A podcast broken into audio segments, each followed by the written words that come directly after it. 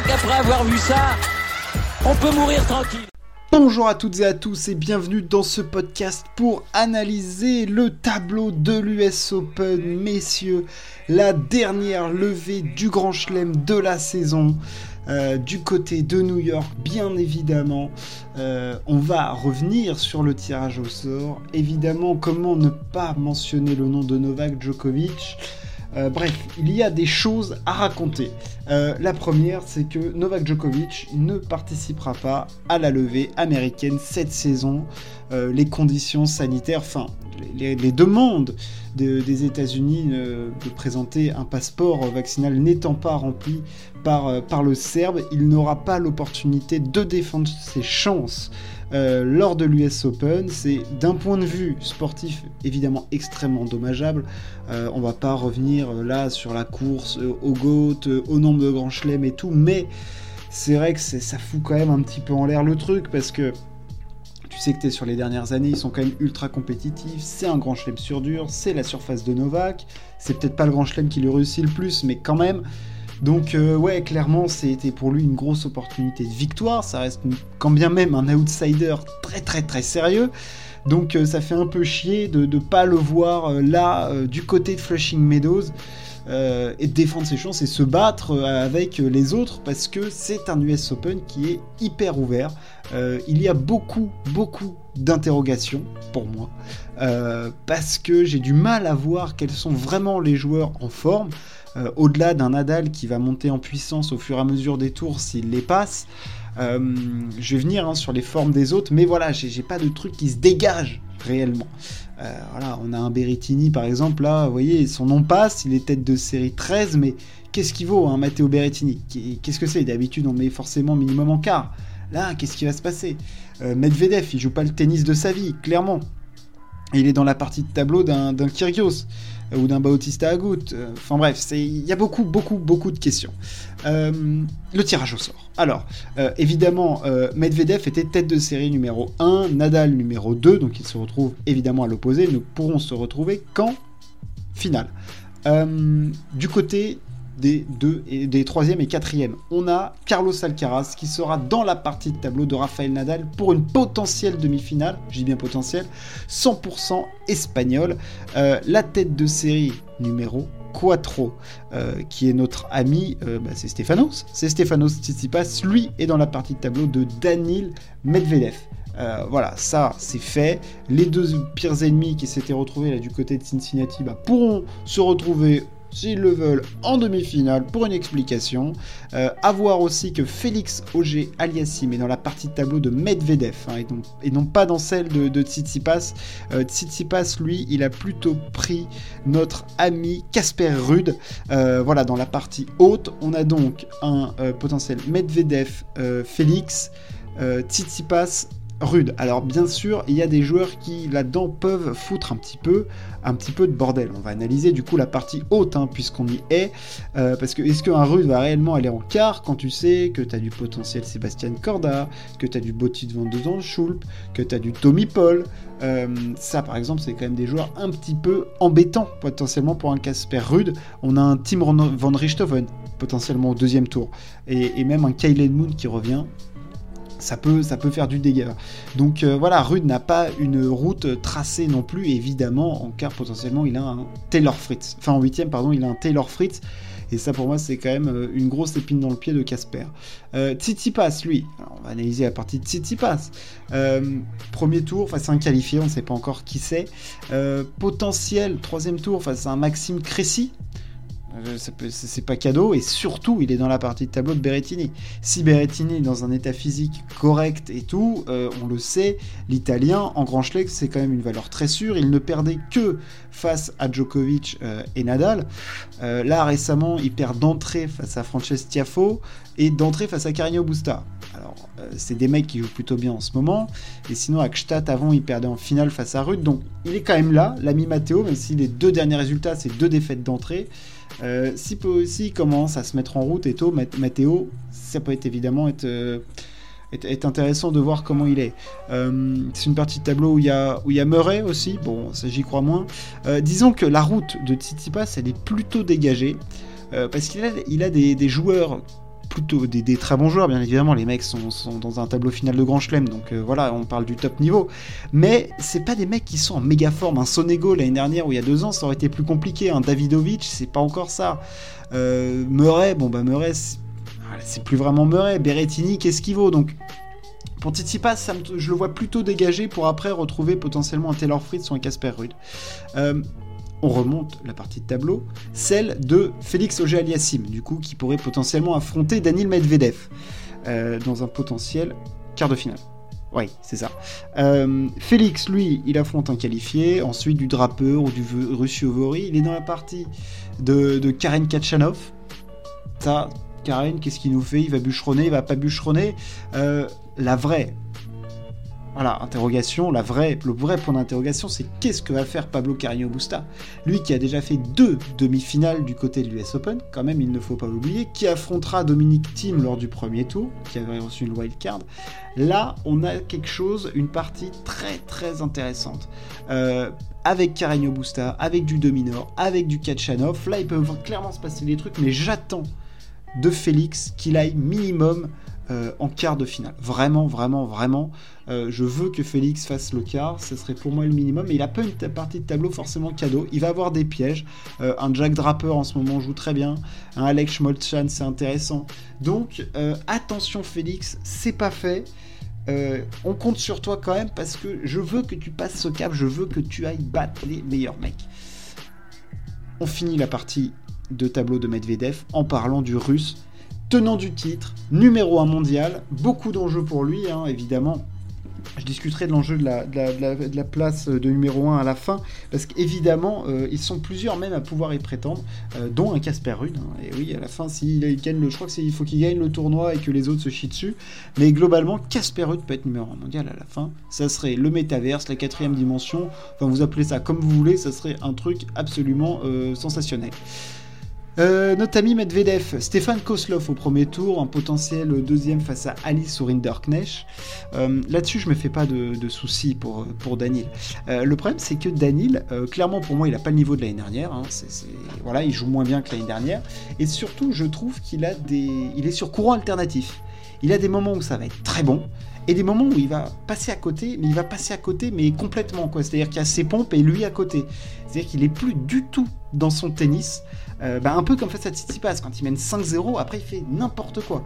Euh, il y a des absences, il y a des errements euh, chez Danil qui clairement ne, ne rassurent pas à l'aube d'un grand chelem et d'une place de numéro 1 que tu dois défendre et d'un titre que tu dois défendre et d'une place que tu as envie, disons, de légitimer. Parce que pour l'instant, Danil, certes, il y a cette finale à l'Open d'Australie, mais après il y a cette blessure, il y a qu'un titre en ATP 250, et pour moi, ce qui fait qu'il ne fait pas une si bonne saison que ça, c'est qu'il n'a pas encore digéré cette finale perdue à l'Open d'Australie face à Nadal. Quoi qu'il en dise, ça lui a fait mal au crâne et il l'a toujours pas digéré. Euh, et d'ailleurs, c'est normal, tu te remets pas d'une défaite comme ça. C'est très dur, euh, ça a été violent. Et en plus, après, il a pas eu une période facile, il était blessé, il a fait une pause, donc il a eu le temps de ruminer. Et je, pense qu'il ne s'est pas encore remis de ça. Et ce tournoi va être très très important pour lui. Il y a énormément d'enjeux euh, parce que cette place de numéro 1, ce titre, voilà, il sait en plus, je ne sais pas comment il se sent là, mais est-ce qu'il sait qu'il joue pas le tennis de sa vie en ce moment, qu'il a beaucoup de hauts et de bas Est-ce qu'il va pouvoir ressentir un petit peu l'atmosphère qu'il avait l'année dernière, le fait de battre Novak Djokovic en finale d'un grand chelem pour l'empêcher de faire le grand chelem calendaire, c'est quand même quelque chose d'énorme. Euh, j'ai envie parce que Daniel c'est un joueur qui sur un terrain euh, apporte quelque chose, fait des trucs, crée en tout cas, et, j'ai vraiment envie de, retrouver un, du grand Daniel Medvedev. Euh, il a une partie de tableau qui peut lui permettre cela parce que en dehors d'un Kyrgios qui pourrait retrouver un petit peu plus loin, au, le quatrième tour, il n'y a pas vraiment d'obstacle pour lui. C'est des joueurs à sa portée. Il a son service pour l'aider. Voilà, je pense que le gap, il est mental euh, d'arriver à rester concentré, à garder cette, concentration sur la longueur d'un match. Euh, on passe à la partie basse, la partie de Rafa. Rafa qui est pour moi le favori du tournoi et qui a, pour la première fois depuis longtemps, un tirage plutôt favorable. Euh, on va le voir, c'est en tout cas, un tirage plutôt clément pour l'Espagnol. on sait, il a vu un tirage très compliqué à l'Open d'Australie, ardu en tout cas en, France du côté de Roland Garros. Euh, à Wimbledon, ça c'était censé être difficile, mais bon, ça s'était dégagé au fur et à mesure des tours. Et, là, Flushing, ça se présente en tout cas plutôt correctement. Euh, il a un, premier tour face à une wildcard. Euh, alors oui, je l'ai pas dit, Rafa, il pourra affronter Cameron Norrie en quart. Hein. voilà, il est dans la partie de Cameron. Je, viendrai sur, le quart de Cameron Norrie après. en tout cas, Rafa affronte potentiellement, enfin affronte l'Australien avec la wildcard Rinky Ijikata connais pas. Euh, voilà, donc un premier tour facile, un, un, potentiel deuxième face à Fabio Fognini et Karatsev. Et de toute façon, comme on le dit souvent, j'ai pas peur pour, pour Rafa en soi. Euh, la seule inquiétude, elle est physique. Est-ce qu'il est bien remis de sa blessure aux abdos? Ça avait l'air plutôt aller pas mal. Si physiquement il va bien, il est favori clair de ce tournoi. Pour moi, c'est le favori presque numéro 1 de ce tournoi. Euh, parce que je ferai la liste des favoris vraiment après. Mais c'est le favori de ce tournoi, donc pour moi les tours là, il doit les passer, ça doit, et quand il va passer les deux premiers tours, deux, trois premiers tours, il va être lancé, et presque inarrêtable, j'ai envie de dire.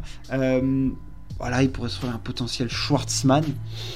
Bah, ça fait. Voilà, il n'y a pas. Honnêtement, là, euh, je vous le dis, il y a du Taro Daniel, du Gasquet, du Kekmanovic, euh, Tiafo, Giron, tout ça. C'est pas des joueurs vraiment qui peuvent gêner euh, Rafa, qui est un Rafa au top. Dans la partie de tableau de Nori, il y a Rublev, voilà, qui pourrait, il pourrait se retrouver un petit peu plus tard dans la compète. Il y a aussi l'inconnu, l'inconnu Denis Chapovalov. Qu'est-ce qu'il va faire? Est-ce qu'il va jouer au tennis ou il va jouer aux raquettes? Euh, je sais pas euh, quoi penser d'un chapeau Valov parce que potentiellement il pourrait retrouver assez rapidement notre ami Andrei Rublev, mais mais je sais même pas s'il en, est, capable, quoi, parce que ça sera au troisième tour. Alors Rublev, moi je trouve que c'est des résultats en dents de scie, je suis un petit peu déçu de sa saison, mais Chapovalov, c'est clairement c'est, un cimetière indien, quoi. Tu sais pas, tu sais pas sur quoi tu mises, hein. tu sais pas, tu sais pas quoi en attendre de ce mec. Euh, un coup, il peut te battre euh, le numéro 1 mondial, puis te faire 8 défaites de suite, quoi. Enfin, c'est, c'est un mystère, c'est un mystère du tennis. Personne n'est capable de résoudre ce mystère, même pas lui, je pense. Donc euh, voilà, la partie qui m'intéresse, c'est de discuter un petit peu de Carlos Alcaraz. Carlos Alcaraz qui pourrait affronter au troisième tour Borna Choric, que l'on a vu resplendissant, euh, complètement improbable cette victoire du côté de Cincinnati après un parcours de fou. Il a battu 5 top 20, dont Nadal. Euh, bref, c'était complètement ahurissant ce qu'il a fait. Carlos Alcaraz, je l'attends au tournant parce que il a du mal, je trouve, un petit peu, clairement, à digérer euh, son fantastique enchaînement de Masters 1000 et son arrivée jusqu'à Roland. Depuis, je suis un petit peu déçu. Il y a des défaites, il y a un petit peu plus de scorie euh, dans son jeu. Euh, et je pense aussi que ses adversaires et les entraîneurs qui analysent toujours hein, voilà, le, jeu du, mec que tu vas rencontrer, euh, ont peut-être commencé à, à, mettre en place des choses pour le gêner et j'ai hâte de voir la réponse qu'il va donner à ça. Alors l'avantage, je pense pour lui, c'est que c'est du 5-7, qu'il a le temps du coup de se rattraper, mais un joueur comme Sébastien Baez, c'est chiant euh, à jouer au premier tour, et surtout Borna Choric au troisième. Alors Attention, Choric, à ne pas en attendre trop non plus, euh, parce que l'enchaînement, évidemment, ne va pas être simple. Euh, il faut quand même voilà, se dire que le mec euh, ne gagnait pas un match depuis le début de saison et que là, il se retrouve à gagner un Masters 1000. Enfin, ça n'a strictement aucun sens. On sait que le mec est un gros bosseur, gros physique, puissant. Troisième tour face à Alcaraz, ça peut être un truc de bûcheron. C'est quelque, c'est un choc en tout cas qu'on va attendre et qu'on va suivre parce que ça peut être un, énorme test pour Carlos Alcaraz que j'attends honnêtement en demi face à Rafa euh, parce que je pense que dans la partie de tableau au-dessus de lui, juste le Urkac, Sinner, Dimitrov, Musetti, tout ça, ça va se mettre sur la tronche très dur. C'est une partie très dense. Euh, je vois bien Carlos Alcaraz aller loin et j'ai envie qu'il aille loin parce que voilà, il va falloir tamponner, il va falloir aller chercher cette demi et honnêtement, j'aimerais bien voir une demi Nadal-Alcaraz. Euh, la, dernière partie de tableau, j'ai commencé à en parler, c'est celle du Urkach euh, avec Yannick Sinner. Donc un potentiel euh, Urkach, Alcaraz en quart. C'est dense parce qu'il y a du Musetti, parce que tu as du, as du Sinner, tu as du Dimitrov alors qu'il a été blessé, donc à voir. Tu as du Brandon Nakashima qui avait été bon du côté de Wimbledon. franchement, c'est dense. J'ai envie de voir euh, les affrontements entre ces mecs-là. Je vois bien le, cousin Hub nous faire des perfs. Hein. On l'a vu là en Masters 1000. Il est encore une fois allé plutôt loin. Euh, voilà, c'est un mec qui peut te, sortir des tournois quand même, gros service, euh, de la puissance. voilà, et Sinner pour confirmer quand même. Voilà, il faut. On a envie de voir Sinner aller loin, aussi passer ce cap. voilà, quand je dis passer ce cap, c'est aller au-delà de ce qu'ils font d'habitude en Grand Chelem. Sinner en plus, il reste quand même sur une défaite qui fait mal à Wimbledon en quart de finale. Euh, il a passé un premier step, il avait battu Carlos Alcaraz, mais allez, allez vous chercher les grosses victoires, clairement. Euh, au niveau des favoris, au niveau des favoris, pour moi le favori numéro 1 c'est Rafa. C'est Rafa parce que euh, il a un tableau plutôt clément, il va pouvoir se mettre en route, et s'il se met en route et qu'il n'est pas dérangé physiquement, je ne vois pas qui peut le battre sur cette US Open. Euh, parce que Daniel Medvedev, pour moi, ne joue pas le tennis de sa vie. Il y a trop de scories et s'il monte le niveau de jeu qu'il a montré face à un Tsitsipas, clairement, ça le fera pas. Carlos Alcaraz, j'attends de voir. Je sais qu'il est capable de produire un tennis fou, un tennis hallucinant, un tennis puissant, tennis créatif. Mais j'ai l'impression qu'il y a, voilà, il y, a, deux trois trucs qui sont un petit peu moins, moins calés dans son jeu en tout cas. Il est peut-être aussi moins serein. Il doute peut-être, peut-être qu'il n'y a pas l'insouciance qu'il avait euh, il, y a, il, y a, de ça quelques mois et qu'il est un petit peu rattrapé par le truc. Hein. Il faut pas oublier que c'est quand même très compliqué à gérer quand tout arrive d'un coup. Euh, c'est des mecs qui sont quand même très jeunes, il y a tout d'un coup énormément d'attention qui est portée sur eux, donc il faut quand même euh, l'ingurgiter. Je le mettrai notre ami euh, Alcaraz au même niveau qu'un Medvedev. Et un cran en dessous, euh, je mettrais du Tsitsipas parce que pour moi c'est trop prenable. C'est en fait le problème de Tsitsipas, c'est que niveau moyen il va être très haut, mais j'ai l'impression qu'il peut trop se faire accrocher par des mecs dans le dans le tableau. Euh, il y a trop de mecs qui, on l'a vu à Roland Garros, il se fait battre par un rouneux qu'on n'attend pas. Euh, ça, pour moi, c'est voilà, c'est le problème de Tsitsipas. Celui que je vois aller loin, euh, c'est Taylor Fritz. Je le vois, je le vois clairement euh, sortir de la partie de tableau de Casper Rude. alors attention parce que lui, le stress, on sait que ça peut le prendre, mais il a quand même gagné un Masters 1000 devant son, devant les Américains. J'espère qu'il sera pas trop pris, mais je le vois aller loin. Je le vois peut-être faire un petit quart de finale, notre ami Taylor, euh, parce qu'il joue super bien au tennis, qu'il a, lui, pris conscience de certaines choses. Il a peut-être pas battu Nadal à Wimbledon, mais je pense que c'est dans ce genre de défaite aussi que tu apprends énormément. Euh, Casper Rude, pour moi, c'est un petit peu trop court. Urkach, ça va aller loin. Sinner, Urkach, pour moi, ça va s'affronter parce qu'ils vont réussir à, voilà, à tenir, à tenir le, truc. Je, les, je les vois aller loin. Euh, enfin, je les vois s'affronter en tout cas parce que du coup, il y en aura un des deux qui forcément euh, passera devant l'autre. Euh, qui j'oublie en termes de favoris? On est déjà pas mal. Nadal, après du Medvedev, du Alcaraz. je vois Taylor Fritz ensuite, et oui. Tsitsipas aussi, au même niveau que Fritz. Oui, je sais, ça peut défriser, mais moi, je, le vois comme ça. Et à suivre, euh, suivre Félix, à suivre Carreño et à suivre Borna Voilà, pour moi, ça, c'est les joueurs à suivre. Attention. Euh, voilà, on a envie de, de voir ce que ça donne pour eux. J'espère que ce podcast vous a plu. N'hésitez pas à vous abonner et à partager. On se retrouve très très vite pour parler sport. Merci de m'avoir écouté. Ciao, à plus.